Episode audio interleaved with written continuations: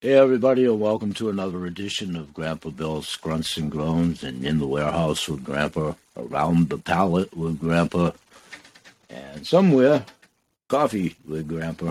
I'm actually sitting on a pallet. What I want to talk to you about here today and do a quick show and tell for maybe about 10 minutes if we get to it. Over the many years that I've been doing this, I've certainly talked about storable foods, storable medicines, making your own, growing your own food, making your own medicines. I want to visit one aspect of that right now, as that's also going to become a very important situation that is affected already and will be even more so. Not only our food sources that we've talked about being scarce, but medicines, whatever medicines. Right now, we'll talk about the whys and wherefores of what's good and bad in medicines later. But whatever medicines you use, especially over the counter, we'll talk about those. My point is, is your availability of what you're used to over the decades and what you've heard and what you've been led to believe about efficacy and all of that. My point is, I'm going to date myself. I don't even know if they make Anacin aspirin, just to arbitrarily pick one. Well, if you are of a certain age and believe that Anacin was the cure-all and the best aspirin ever, or whatever, I think you get my point on name recognition of whatever you're using for medicines. In and of themselves, hopefully they're healthy. We're going to talk about how to create, make your own, both foods and medicines. One that came into this crazy old man brain of mine lots of times I've been accused because I go by the name Grandpa Bill, because I am grandfather, very proud, and I do everything that I talk about and do over the last 14 years about my granddaughter, Ada, the business I started, all of that. Stay with me. Lots of times, those of you of a certain age, those of you that aren't, please look it up. The sitcom series, The Munsters, way back in the 60s. Grandpa Munster going down in his lab in the basement. Well, this isn't my lab in my basement, but my granddaughter, the comedian that she is, my son, and my wife, amongst others, will lots of times not so much call me Grandpa Munster, but tease that, well, Grandpa's down in his lab. It's still not a lab. Down in his dungeon. Well, to some degree, today, Grandpa Munster, Grandpa Bell, is going to show you something I came across that I do myself in the way multifaceted of what I'm about to show you. So stay with me. First of all, those of you, my two church mice that have followed me forever, Peter and Paul, know this. All my dental issues, having amalgam fillings yanked out of my head, mercury fillings, and all of that, which I'm still addressing on taking care of. Lots of times I treat the open nerves and pain and all of that that I've talked about naturally with lots of ice as one at the base and as with everything that I do, it's always this water, tourmaline spring, derivative of Summit Spring. My relationship with Summit Spring goes back 59 years and counting, and I've drank this water every single day for the last four and a half years and counting. I'm sitting on the remnants of my last pallet. I have like 25 ish cases left aspiring to buy more soon. Again, another pallet, which at the time when I do so will be, I don't know, my seventh pallet, sixth or seventh. So, what I'm going to be doing, my wife, Graham, being the frugal shopper that she is, God bless her, came across this ice tray for me that's actually in the form of bars I'll show you something here in a second. If I can dig one of these out, pardon my fingers, what have you. They're actually bars of ice after frozen in the tray. Okay, bars of ice with tourmaline spring water. So, what I've done is in this tray, making my own medicines, one version of frozen stick cube trays. I've done this and consumed my first batch, which I put a combination of fruit and vegetables. There's a very popular brand of fruit and vegetable vitamins. Yeah, I've seen it out on the web. The product's good in and of itself. It's very cost prohibitive. That was another thing that precipitated me to venture in making my own fruit and vegetables, not capsules or whatever. I'm still not a scientist or a doctor, and this isn't my lab.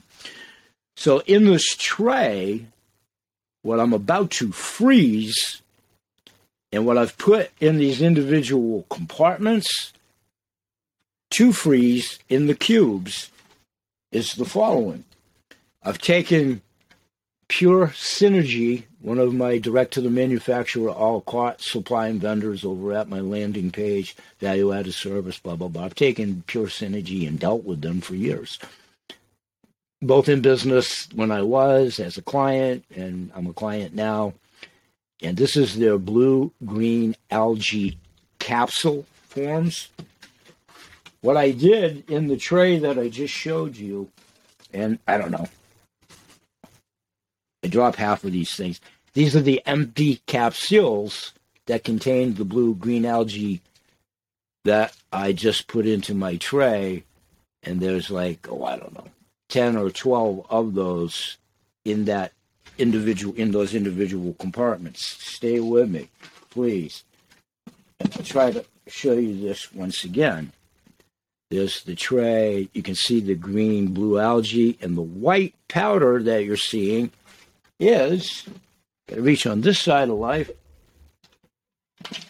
our CelluV CTFO product glutathione whey precursor I've done a scoop, took a scoop out and sprinkled it in the one, two, how many compartments are in this tray? One, two, three, four, five, six, seven, eight, nine, ten, eleven. One, two, three, four, five, six, seven, eight, nine, ten. Two, four, six, eight, ten. There's ten individual compartments. So I spread a scoop of this CelluV pretty much evenly proportioned within the 12 compartments combined with the blue algae. Then, what I'm going to do is take the tourmaline spring water and pour it in those individual compartments.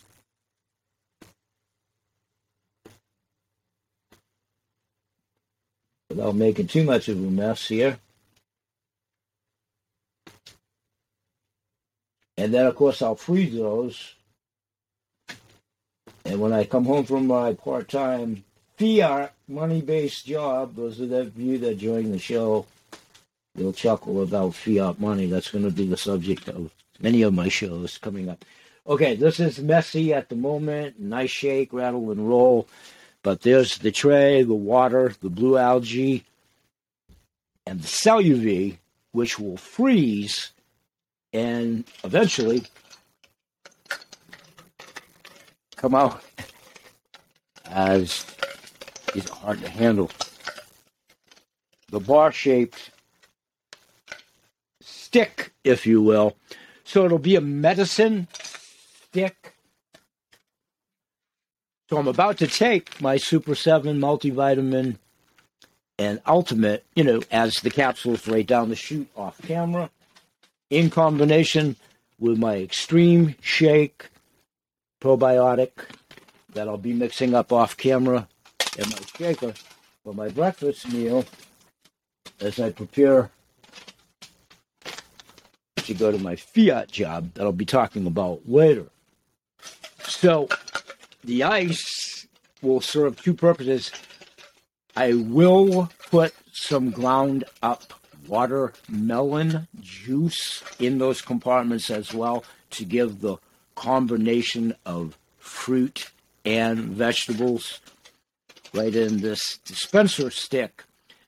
now, I will be doing other things of putting CBD drops, freezing them in there, uh, bliss drops over to CTFO, CBGA, and other things that accentuate. I have a dental serum that I use that helps with my nerve exposures and my gums.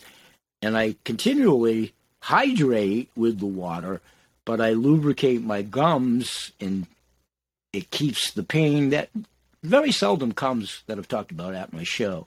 But that's a form of homemade medicine to get the nutrient value regardless of what my ailments are. It's another way to get the additional power of the medicines from great sacred water in the combination of good healthy medicines in this form that when I put it in my mouth and let it melt sublingually, not only by applying it from the droppers, dispensers, or what have you, it's giving you double potency.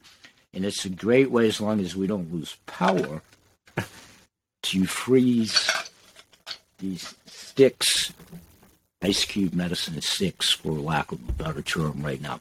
So, Grandpa Bill Munster, I jest a little bit. Grandpa Bill down in his non-lab, but down in his dungeon where I do many things, which is where I stored all of my products in days of old when I was in business for myself, being the shipper, packer, receiver, invoicer, and what have you.